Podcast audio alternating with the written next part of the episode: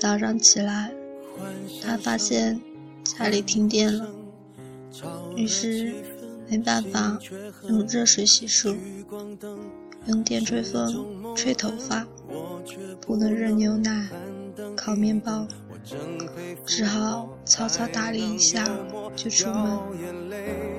刚走进电梯，邻居家养的小狗。一下子冲进来扑住，上周刚买的米白色长裙上，顿时出现了两只黑黑的爪印儿。开车被警察拦，才想起来今天限行，罚了一百。到了公司，正好晚了一分钟，又罚五十。冲进会议室开会。老板正在宣布工作调整的名单，他的业务居然被无故暂停，他的职位被一个不学无术、整天就知道开豪车泡妞的家伙所取代。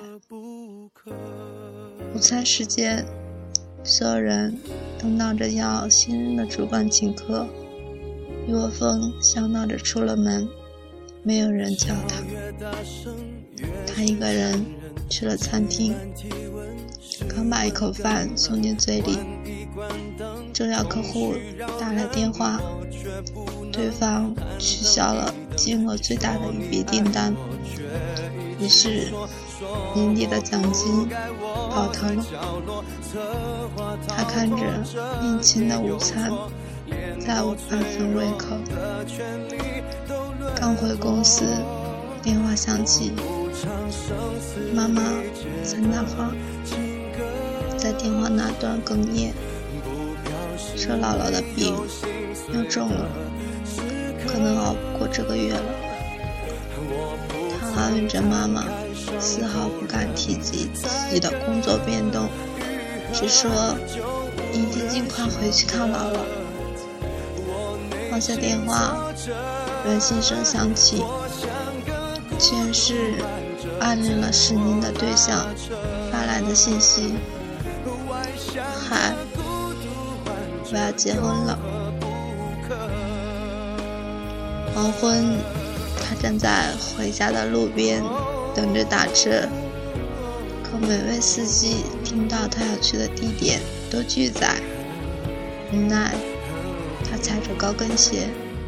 拎着沉重的电脑包，向家的方向走去，脚很快磨出了血泡，实在走不动了，太痛了。他蹲下来，缓缓地揉着伤口。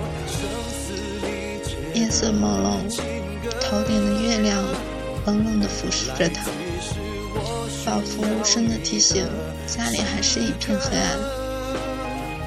他的眼泪。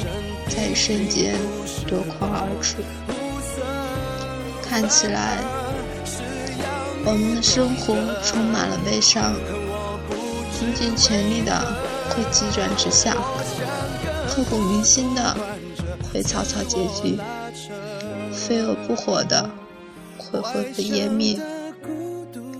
于是，我们失望、沮丧、困惑、挣扎。甚至绝望，对这一切产生深深的不信任感与抗拒感，终于觉得筋疲力尽，无处可走。可是，真的走不下去了吗？站起来，擦干眼泪，摇晃着继续往前走，直到下一个路口。有一辆车终于肯停了下来，报了地址。司机和气地说：“这么巧，我们住在同一个小区。看小姑娘，你走的辛苦，正好收工，免费送你回家。”他连声道着谢，上了车。电话响起，客户在另一端说：“虽然订单取消，可是他的敬业态度让他觉得感动。不知他是否对新的岗位感兴趣？如果愿意跳到自己的公司，薪水涨一倍，职务也提升。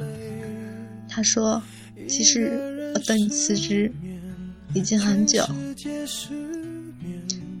他惊喜地说着谢谢，心情豁然开朗起来。于是顺手给暗恋的对象回了个短信说：“祝你幸福。”手机屏幕闪亮，是他发来的信息。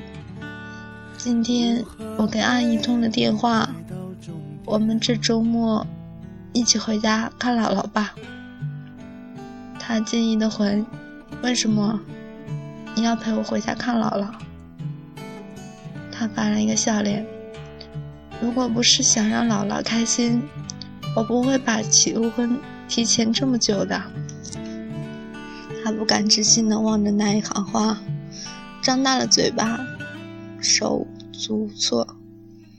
他想知道他的心事，又发：“我都知道，我喜欢你。”他眼圈一下子又红了，心里却轰轰炸开几朵烟花。一路抿着嘴笑回家，拿出钥匙，邻家的门却先开了。邻居笑眯眯地说：“今天我遛狗回来，发现你家的电闸坏了，就叫我老公帮你修好了。”在他身后。那只小狗探出头来，汪汪两声，欢快地摇着尾巴。他推开家门，一世融融，满眼暖意。所有的故事都会有一个答案，所有的答案却未必都是如最初所愿。重要的是，在。最终答案来到之前，你是否耐得住性子，守得稳初心，等得到转角的光明？随时、随性、随缘、随许、随遇而安。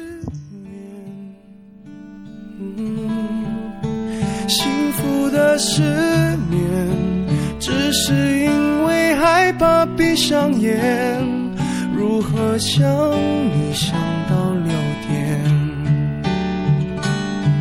如何爱你爱到终点？现在是凌晨时间零点零九分。感谢你的收听，晚安世界，晚安陌生人。